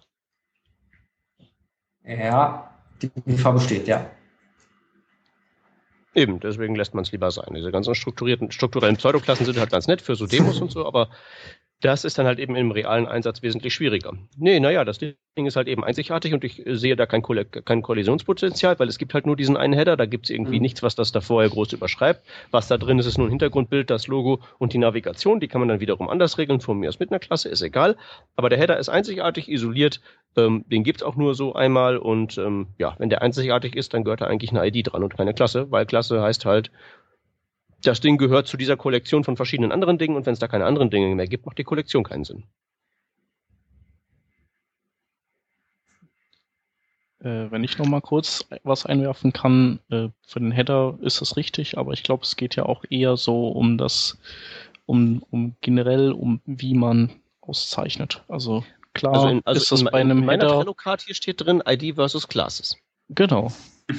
Aber im Großen und Ganzen geht's geht's halt darum, baust du dein System eben mit tendenziell eher mit Klassen oder mit IDs auf. Also ja, kommt auf dein System an. Wenn du, wenn dein System aus lauter Widgets besteht, die auch doppelt und dreifach vorkommen, kannst du keine IDs nehmen, weil das per Definition nicht geht. Eben. Wenn du nur und du weißt halt im Vorfeld eine auch nicht eine Seitenspalte und einen Footer, dann gibt's ja, halt aber du weißt halt auch oft gar nicht unbedingt zwangsläufig im Vorfeld, ob du dein Widget vielleicht dein Twitter Widget vielleicht nochmal unten im Fußbereich nutzt, genauso ob du die Navigation vielleicht nochmal im Fußbereich wiederholst und den Header zum Beispiel. Den Header nicht. Die Sidebar. Nee, aber den Header, den packst du ja dann auch in, in einen Header rein und dann brauchst du die ID ja auch nicht. Weil ich ja sonst nirgendwo Header in der Seite habe. Zum Beispiel. Das ist aber sehr unwahrscheinlich, weil du weißt ja nie, ob du nicht irgendwo ein Widget hochpoppt, das diesen Header dann verwendet. Zum Beispiel ja. auch gerne das Twitter-Widget selbst, das du dann da einbettest von außerhalb, wo du ja nicht weißt, welchen Code schmeißen die da rein. Genau, aber generell geht's geht's auch, glaube ich, gar nicht um deine eigene Seite, äh, wo du alle Parameter beeinflusst, sondern es geht halt darum, äh, robusten Code zu bauen, der auch dann nicht zu Fall zu bringen ist, wenn, wenn du nicht mehr die gesamte Seite kontrollierst. Und äh, da musst du halt also da bist du wahrscheinlich mit Klassen besser aufgehoben. Zum Beispiel der Dirk Jesse hatte ja das YAML 3 noch mit so mit IDs äh, bestückt, aber da waren ja waren ja so IDs dabei, die dann im ein oder anderen Content-Management-System schon belegt waren. Selbstverständlich. Wenn Ja, du das Ding also so darum baust, dass andere das machen, dass andere das insbesondere kreativ einsetzen oder die Möglichkeit besteht, dass sie es mehrfach einsetzen, kannst Mhm. du natürlich keine IDs benutzen. Nur das ist halt eben nicht das, wovon ich rede. Ich rede halt von einem so generellen, ähm, so einer generellen Basiseinstellung, ID schlecht, Ja. Klasse besser. Und das sehe ich halt nicht. Muss Nee. man halt eben das Also- jeweilige Werkzeug zum richtigen Zweck einsetzen. Aber das ist ja, das sollte eigentlich ein No-Brainer sein. Genau, warum aber sollte es man geht halt, geht halt darum, wenn du schon eine pauschale Empfehlung gibst, die, die quasi überall gültig ist, dann wäre diese pauschale Empfehlung wahrscheinlich eher äh, auf Klassen aufzubauen und die am besten noch zu namespacen. Also die einzige pauschale Em- Em- Empfehlung, die ich jemals geben würde, wäre, dass pauschale Empfehlungen immer falsch sind. Aber genau das ist eigentlich das, was ich vorher äh, gemeint habe, ist, ist uns mit IDs auf jeden Fall schon öfter passiert, dass wir nachher bei, egal in welches System wir reinspielen, einmal ein Problem gehabt haben. Oder sagen wir nicht in egal was für System, aber in, in, in doch einer nicht zu unterschätzenden Anzahl von Systemen. Und äh, wenn du dir ein gewisses Teil angewohnst, mit dem du deine CSS-Files machst und die sind halt einmal mit Klassen hauptsächlich designt, laufst du weniger schnell Gefahr, dass irgendwas passiert, weil da irgendeine äh, äh, äh, grausliche Softwarearchitektur reinfuscht. Weil Spezifitätsprobleme mit Klassen hat man ja nie, ne? Das ist richtig. Weil die kann man ja auch ähm, verketten. Klasse, Kla Punkt dieses, Punkt jenes, Punkt solches in eins hintereinander. Genau. Hm. Jetzt weiß ich wohl nicht, ob die Verkettung von mehreren Klassen äh, die Spezifität erhöhen. Weiß das Ja, einer klar. von euch? Doch, doch. Ja. 255 oder so, oder? Genau, Äh, da gibt's genau. ja dieses Limit drin. Genau. Ja, irgendwer hat das mal rausgefunden. Das glaube ich, im Internet Explorer gibt sogar noch ein niedrigeres Limit. Der hakt, also die älteren Versionen haken irgendwie schon bei, bei 64 aus, weil Internet Explorer halt. Ähm, okay, ja, also wie gesagt, das, die ganzen Bedroh Bedrohungsszenarien, die jetzt hier so aufgemacht werden, sind, hören sich halt für mich irgendwie ähm, alle ein bisschen, also sie hören sich nicht rein theoretisch an, aber das ist doch alles Zeug, das halt mir noch nicht den Anlass gibt, wie gesagt, meinen Werkzeugkasten zu verkleinern. Wenn ich diese ID schon da habe, weil das Ding einzigartig ist, Äh, es ist ja keine Bedrohung. Es, es könnte eine werden. Genau. Es ist, es ist ja, es pauschalisiert ja auch keiner. Es sagt ja auch keiner, um Gottes Willen, verwende keine IDs. Ähm, aber so steht das hier in der Trello-Card drin. Bitte? ID versus Classes. So habe ich das verstanden. Okay, dann, dann müsstest du Das, ja auch das, das, argumentieren, natürlich, du, die- das natürlich, die- das natürlich du daraus, verwendest nur IDs. das ist natürlich eine vollkommen bekloppte Gegenposition und das weißt du auch. Das kann, das kann niemand ernst meinen. Wenn man den Gedanken mal ganz bekloppt zu Ende denkt, wenn man, wenn die, wenn die Empfehlung ist, äh, jedem Em- Element eine Klasse zu geben, dann braucht man ja kein HTML mehr. Dann braucht man ja nur noch ein Element, ob das nur diff heißt oder irgendwie anders. Und dann hat jedes Element noch eine Klasse dran. Ja, jetzt verwechselst du Oder, oder wenn man das dann ganz noch anders macht, dann, dann kann man ja die Klasse wieder weglassen und das, was man als Klasse schreibt, als Elementtypen nehmen, also eigene Elementtypen haben. Also schreibt man nur noch XML. Mm, na. Na, ganz, ganz Nee, klar. also, die, ihr, die, ihr, ihr versucht Witze zu machen, aber Diffs, nur Diffs und alles mit Klassen, guckt mal in den Source Code von Google Plus rein. Mm, Ähm, oder sowas wie eigene Elemente, guckt mal bei AngularJS rein. Nur, ähm, ich, ich würde jetzt nicht Semantik und Style irgendwie miteinander Ja. vermuten. Nicht? Also äh, die Semantik, die ein Marker bietet, die muss ja ganz klar gegeben sein. Und äh, Diff und Spans sind sowieso die schlimmsten Elemente, die du dir vorstellen kannst, weil die sagen ja gar nichts aus. Und das heißt aber nicht, dass man, dass man nicht für Styling, auf was will ich jetzt hinaus? Also, äh, das Styling soll ja komplett unabhängig von der Semantik sein, die, die einem das, äh, das Markup liefert. Und ähm, auch möglichst flexibel. So sollte mir- es mir- sein, ja? Ja, also mi- mir ist, mir ist gerade in diesem Beispiel, also in diesem bekloppt zu Ende denkenden Beispiel, äh, sind mir da zwei Sachen vermischt, von denen die für mich nicht zusammenpassen. Weil die Semantik von einem Mark und, und die Semantik von einer Style-Definition, die sind zwei Paar Schuhe für mich. Äh, ein Tag sagt definitiv was aus, was er tun soll und was er machen soll. Und das Teil ist quasi nur die Aufhübschung davon. Hm. Ja, so soll es sein. Also, äh, ein Hund ist immer nur ein Hund und das Halsband, das er hat, kann jetzt rot oder grün sein, nicht? Aber mhm. ob am Halsband jetzt Daisy draufsteht oder Wuffi, liegt jetzt am Besitzer und ist nicht jetzt irgendwie allgemeingültig. Die Frage ist halt, ob das, ob das eine einzigartige Instanz von Daisy ist, ob es Daisy die 17. ist oder einfach nur so Daisy allgemein. Du kennst sicher allgemein. ziemlich für Daisy. Nein, aber das hat er, aber, aber ob Daisy draufsteht, hat er nichts mit der Farbe vom Halsband zu tun. Ja, genau. Ja, und der Hund, der kackt trotzdem ja, noch im Garten. Genau. Und, und deswegen, also würde ich diese beiden Dinge auch nicht vermischen. Also äh, du sagst ja, Peter, äh, du würdest eine ID verwenden, weil dieses äh, Element nur einmal auf der Seite auftaucht. Dann äh, ist es ja im Prinzip auch deine semantische Herleitung für die Verwendung. Und äh, du, ich sage eher, äh, für das, für das CSS ist es für mich wichtiger, da eine Klasse zu nehmen, ob jetzt da jetzt Punkt-Header steht im HTML oder eben äh, Raute-Header. Äh, Im HTML steht es ja eh nicht, da steht ja dann ID oder Class. Aber ähm, für das HTML-Dokument macht das keinen Unterschied. Es ist halt nur für mich für die, für die Gestaltung oder für CSS ein Unterschied, ob ich eine, eine Klasse oder eine ID verwende. Also ich würde es nicht mit dem HTML äh, argumentieren. Dein, dein Argument für die ID-Verwendung resultiert ja aus dem HTML, weil es eben im HTML nur einmal auftaucht.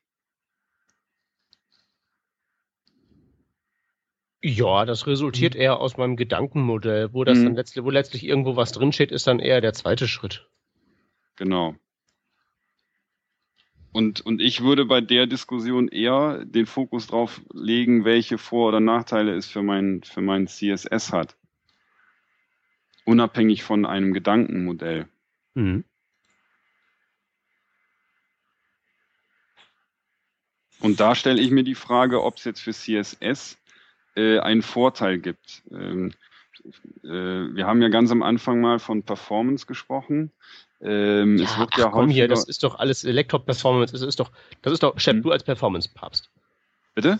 Ich, ich frage frag Chef äh, als unseren Performance-Papst. Ist das nicht möchte, wurscht? Ich, ich möchte ja jetzt keine äh, Performance-Diskussion aufmachen. Ich möchte halt nur sagen, es wird im Internet häufiger äh, davon gesprochen, dass IDs äh, eine bessere Performance bieten äh, weil sie halt schneller auffindbar sind. Aber dann das ist, ist ja auch, gibt's ja auch das Problem, wenn jetzt dahinter noch, äh, also wenn sie nicht der, der, der Schlüsselselektor sind, dass dann eben der Performance-Vorteil weg ist. Hm. Also das Argument mit der IDs kenne ich freilich aus dem JavaScript, was ja durchaus eine Berechtigung hat.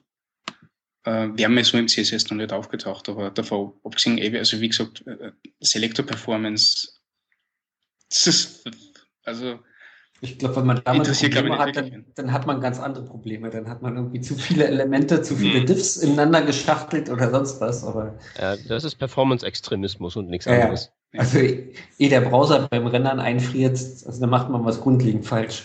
Das ist so, ähm, eh wie es der Jonathan Snooker in seinem Buch erwähnt hat, ähm, Selector Performance ist jetzt nicht ein Ding, über das man sich wirklich Sorgen machen soll.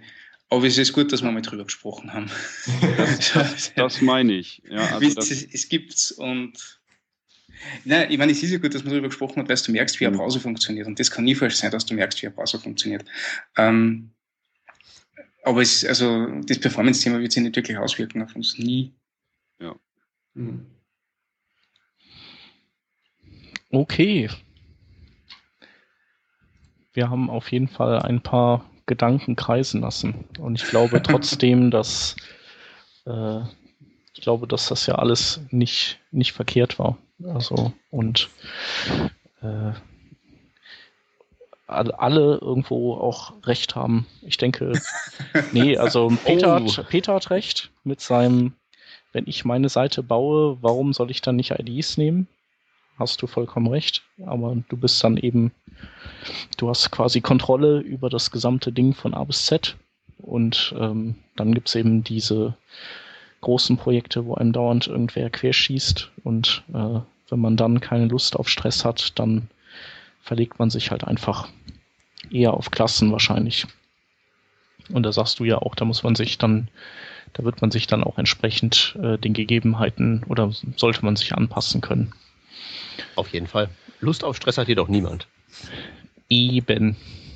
Nee, aber ähm, coole Sache. Würde sagen, äh, jetzt haben wir uns eine Runde Glücksrad verdient. Oder? Das haben wir. Yeah. Gut, ich erkläre noch mal kurz die ähm, Regeln. Ähm, ich habe hier die HTML5, den HTML5 Standard nach Version der WatchWG auf, also das größte Dokument mit Webkrempel, das man sich so vorstellen kann, und ich scrolle durch. Eine Glücksfee, in, äh, heute würde ich sagen, macht das der Gunnar, sagt Stopp. Wir werden bei irgendeinem zufälligen Thema hier in den Spezifikationen landen. Hoffentlich ist es nicht irgendwelche Parser-Algorithmik, sondern irgendwas Interessantes. Und dann werden wir mal kurz gucken, was wir so darüber zu erzählen wissen. Okay, ich habe das Dokument auf. Ich beginne das erratische Scrollen exakt ähm, jetzt. Gunnar, du darfst jederzeit Stopp sagen und dann hoffen wir mal, dass du was Gutes getroffen hast. Stopp. Okay, wir haben, äh, was ist denn das? Das Dialog-Element. Okay.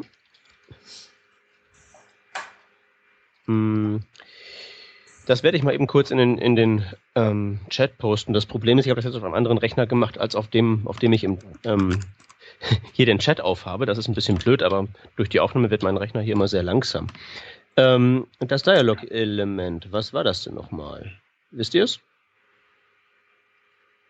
Ich habe einmal davon gehört, aber ich habe mir gedacht, das ist schon wieder so. Äh, ist es nicht das Ding, das einmal komplett neu definiert worden ist? Gibt's das Ähm, noch? Und, und genau, und dann noch irgendwie, irgendwie rausgeflogen ist, genau.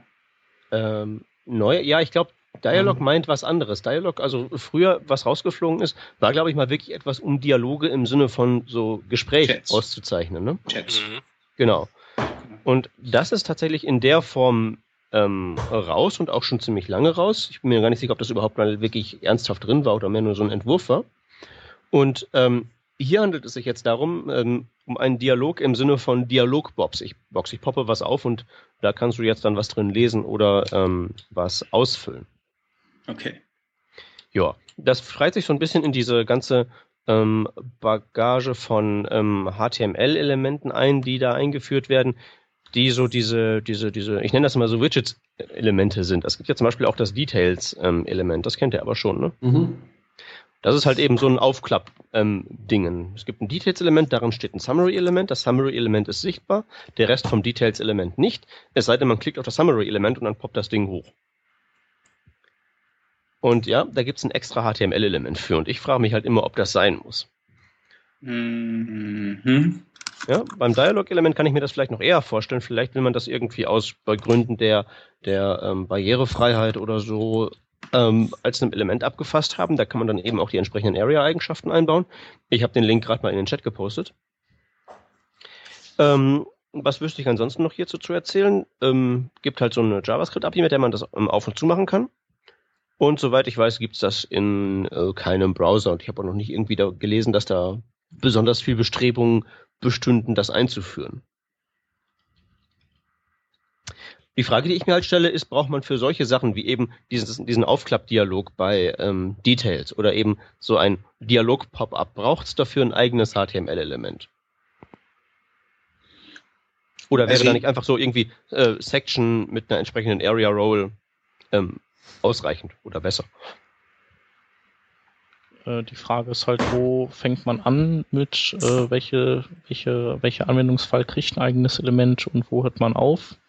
Ähm, also warum gerade Dialog dann ein eigenes kriegt, das ist halt so eine Fragestellung. Allerdings äh, finde ich es eine gute Idee, solche Ele solchen Elementen eigene, äh, eigene Tags zu spendieren, ähm, die, die halt eine starke Abhängigkeit von einer korrekten Vajaria-Auszeichnung haben.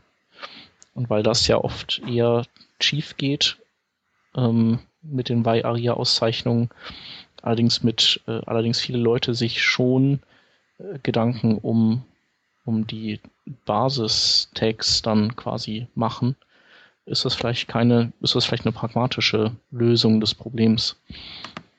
Dass man halt so die Attraktivität, sich damit zu beschäftigen, erhöht, indem man eben das Ganze von aus dem Vajaria-Umfeld ins äh, handelsübliche HTML rein verlegt. Ja, das klappt ja zum Beispiel bei den normalen Elementen auch ganz gut und bei den Formularen. Ähm, die Sache ist halt die, bei den normalen Elementen verliert man ja nichts. Das sind halt eben dann anders aussehende Diffs oder bei den Formularen gewinnt man halt auch was. Wobei da fängt es dann schon halt an, so ein bisschen schwierig zu werden. Da sieht ja in keinem Browser ein Element aus wie das andere, weil sich eben die Formulare dem jeweiligen Endgerät am besten möglichen anpassen wollen. Also sieht dann halt eben ein Datumspicker auf dem iPad sehr anders aus als der auf dem Desktop-Browser. Was sinnvoll ist, nur das Problem ist halt immer, ähm, was ich jedenfalls von dem Padawan immer zu hören kriege, das kriegen wir so niemals durch. Da müssen wir wieder unseren jQuery UI Datumspicker einbauen und wenn man den halt eben auf dem iPod Touch mit seinem Bins-Display nicht bedienen kann, ist das halt eben Pech, aber das muss halt einheitlich aussehen, weil ähm, die Obrigkeit verlangt es so. Und bei so Dingern wie eben dem ähm, nicht für durcheinander bringen, Details-Element, ähm, ist es halt wesentlich schwieriger, sich da einzuklinken und zum Beispiel zu sagen, und jetzt mach mal nicht einfach nur so, plopp, du bist jetzt da, sondern geh mal mit einer weichen Animation auf. Wir hatten ja gerade das Thema mit dem, äh, mit dem Motion Design, dass sowas ja nicht unwichtig wäre. Die Frage ist halt, wie kann man sich da in sowas einhängen? Äh, die Frage ist, wie das, ähm, wie das halt äh, realisiert wird mit dem Plöpp da. Ist es dann äh, so ein, weiß kannst du da nicht eine Transition draufschmeißen? Ich ähm, wüsste nicht auf was. Ähm, mhm. Ich gucke mir auch gerade in den HTML5-Spezifikationen die ähm, Styles an, die so zum Beispiel das Details-Element, also ich kann nur vom Details-Element sprechen, weil Dialog, wie gesagt, ist ein Papiertiger. Äh, bei Details ist mir jedenfalls noch nicht aufgefallen, wie man das würde machen können. Und ich check mal eben, wie das bei den Styles hier ausschaut. Ähm, da ist auch nicht wirklich dargelegt, auf welche Property man denn da gehen würde. Ja. Es gibt halt ein HTML-Attribut, mit dem man halt eben sagen kann, dass das sichtbar ist oder nicht, aber das ist halt eben HTML, aber das hat halt eben keine CSS-Eigenschaften in dem Sinne. Das hat halt nur so ein äh, Binding, dass es halt eben das Details-Element aussehen soll wie ein Details-Element, aber da gibt's ja keine Zustandsänderung, je nachdem, ob es offen oder zu ist. Jedenfalls ist mir in der Richtung nichts bekannt. Ja. Ja, ich dachte, vielleicht gibt's ja auch sowas wie Pseudo, Pseudo-Klasse oder so, die man ansteuern kann. Äh, Ach ja, nee, das, das, das brauchst du. Das, das, ähm, die gibt es wahrscheinlich und wie gesagt, selbst das gibt ein HTML-Attribut, was das immer so widerspiegelt. Ja. Open Boolean ist halt entweder da oder nicht da, je nachdem offen ist oder zu. Nur, das nützt halt nichts. Dann kannst du es ansteuern, aber du kannst halt, du hast keine Eigenschaft, die du animieren kannst. Ja. Meine, wie, wie, soll, wie soll das denn ja auch gehen? Ich meine, das ist halt eben da oder nicht da. Das ist dann möglicherweise so eine Display-Block-Angelegenheit. Und dann kannst du halt eben, wenn das so eine Display-Block-Angelegenheit wäre, es nicht machen, dass das halt eben zum Beispiel langsam nach oben einrollt oder so, weil Display-Block ist halt on-off. Ja. Ähm, ja, ist alles sehr, sehr ähm, nicht zu Ende gedacht halt. Oder nicht zu Ende gedacht ist halt so ein bisschen das Problem. Das ist halt sozusagen die erste Iteration, da bringt man das mal in die Browser rein. Nur bis es halt vernünftig funktioniert, muss man da noch ein bisschen mehr Magie oben drauf türmen. Das ist ja genauso wie mit den Formularen, wo es halt eben jetzt die große Rebellion gibt. Datumspicker sieht überall anders aus. Das geht so nicht und das ist ja mittlerweile auch eingesehen worden. Deswegen gibt es ja nun dieses programmierbare Shadow DOM. Ob das das jetzt irgendwie löst, werden wir sehen, aber das ist zumindest mal ein Ansatz in die Richtung.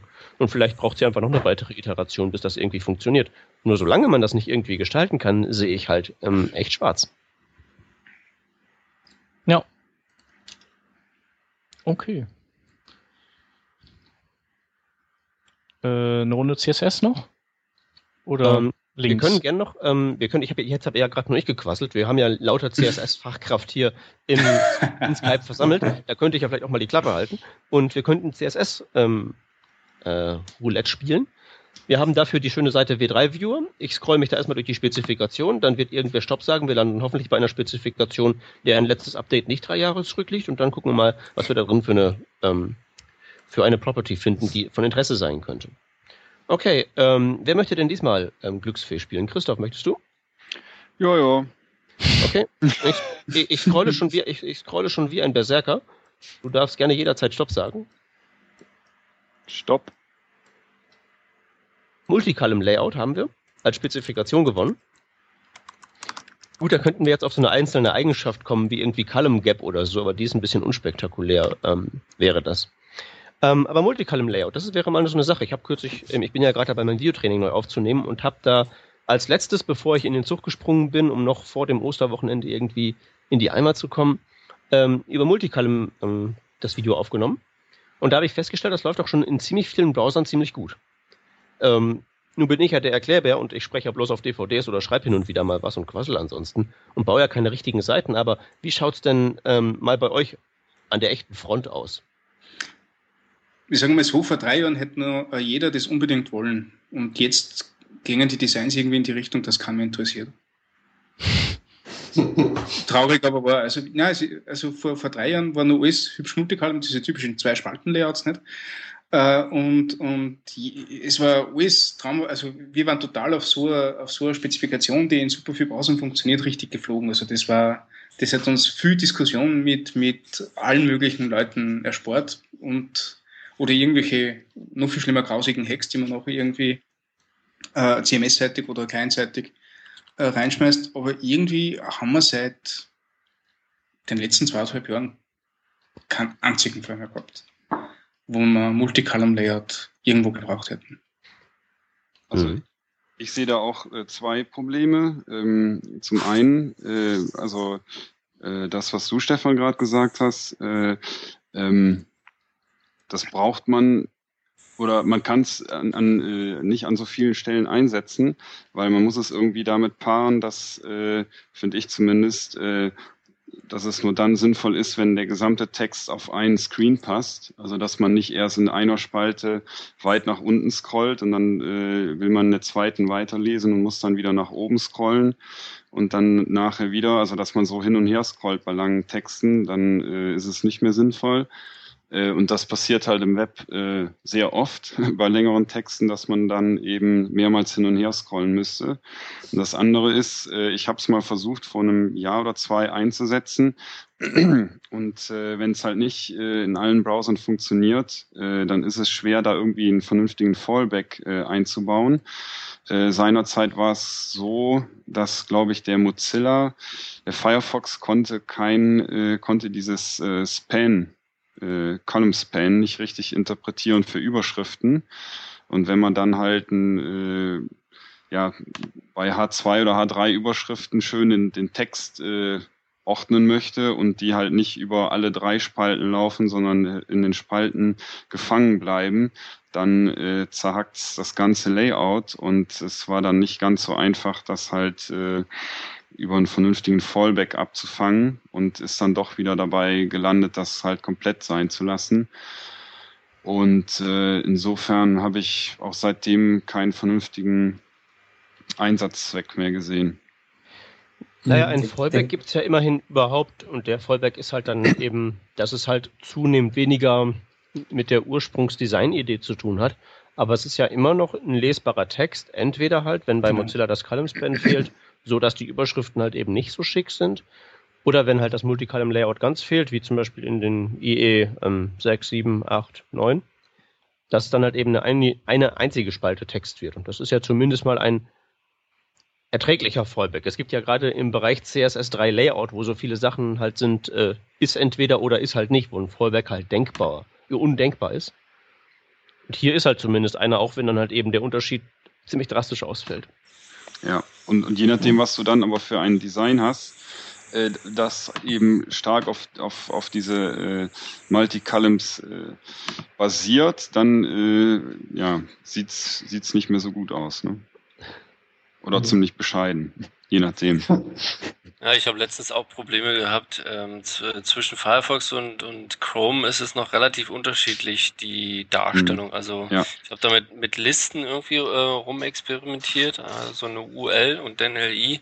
Und das ist teilweise noch ziemlich ähm, unterschiedlich dort, die, die Darstellung. Und dann, dann ähm, wollte ich auch mit ähm, Before und After da noch was da hinzufügen. Das ging im Chrome ganz gut, im Firefox irgendwie nicht bei irgendeiner bestimmten äh, ja, Ausprägung.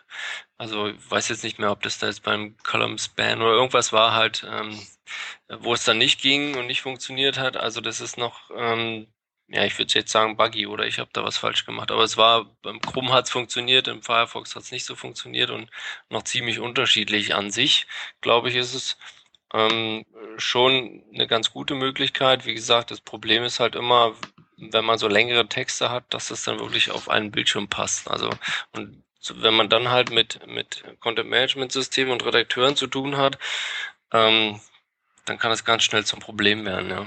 Mhm. Und dann gucken die halt und vorher auf ihrem Bildschirm nach, ob das auf, ob das da drauf passt und veröffentlichen das erst dann. ja, man, man, weiß, Text. man weiß ja nie, was ein Bildschirm ist.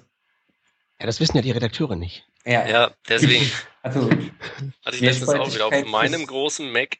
Ja, ja. ja, super. Mehrspaltigkeit fürs Web ist immer, immer tricky.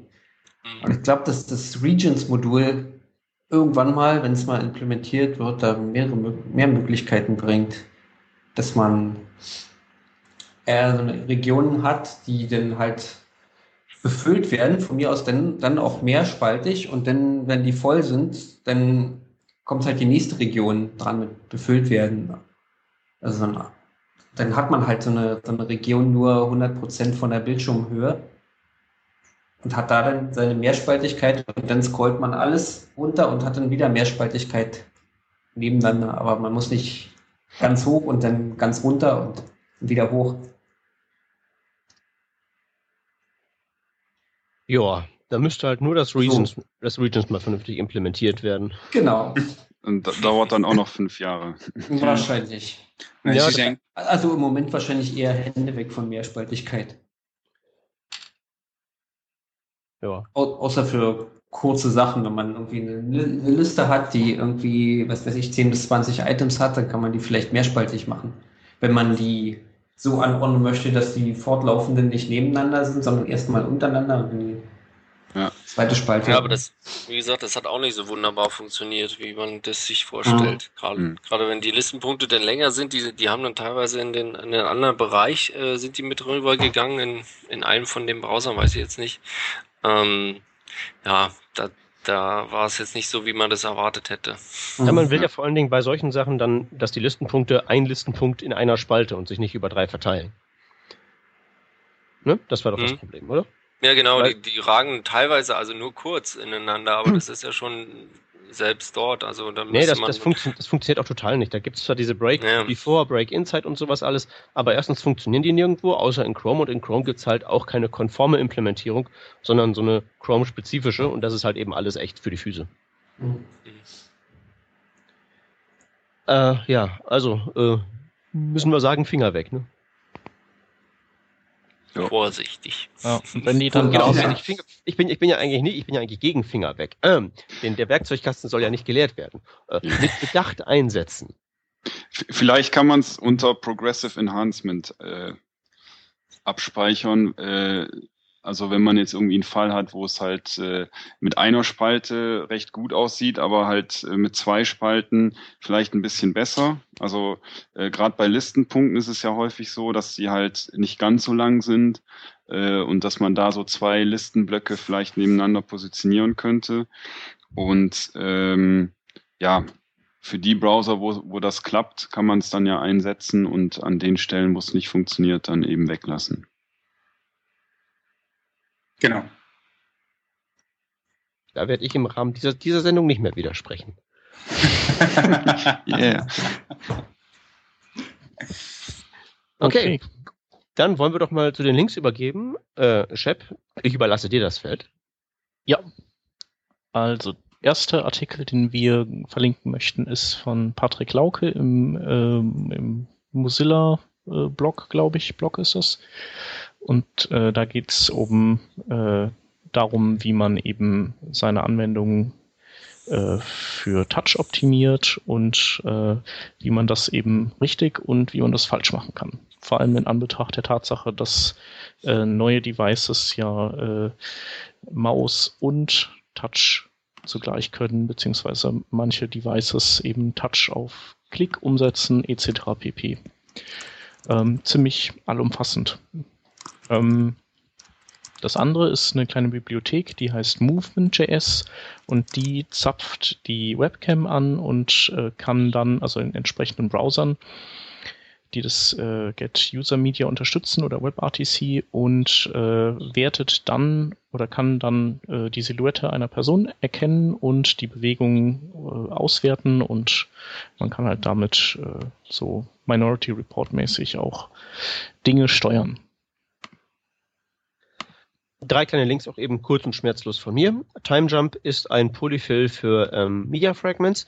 Das ist ein Standard, der es erlaubt, in Stellen in einem Video oder in einem Sound auf einer Webseite zu verlinken, dass man also direkt sagen kann, geh auf die Seite mit dem Video und zwar direkt zu Minute 30 oder so.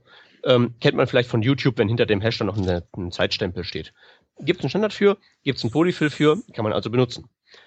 Dann gibt es mit dem Advanced äh, Cross-Browser Flexbox Tool ein kleines Interface, mit dem man sich Flexbox zusammenbauen kann. Und das wird in sämtlichen verschiedenen Syntaxvarianten ausgespuckt, so dass es dann auch wirklich auf Anhieb überall läuft.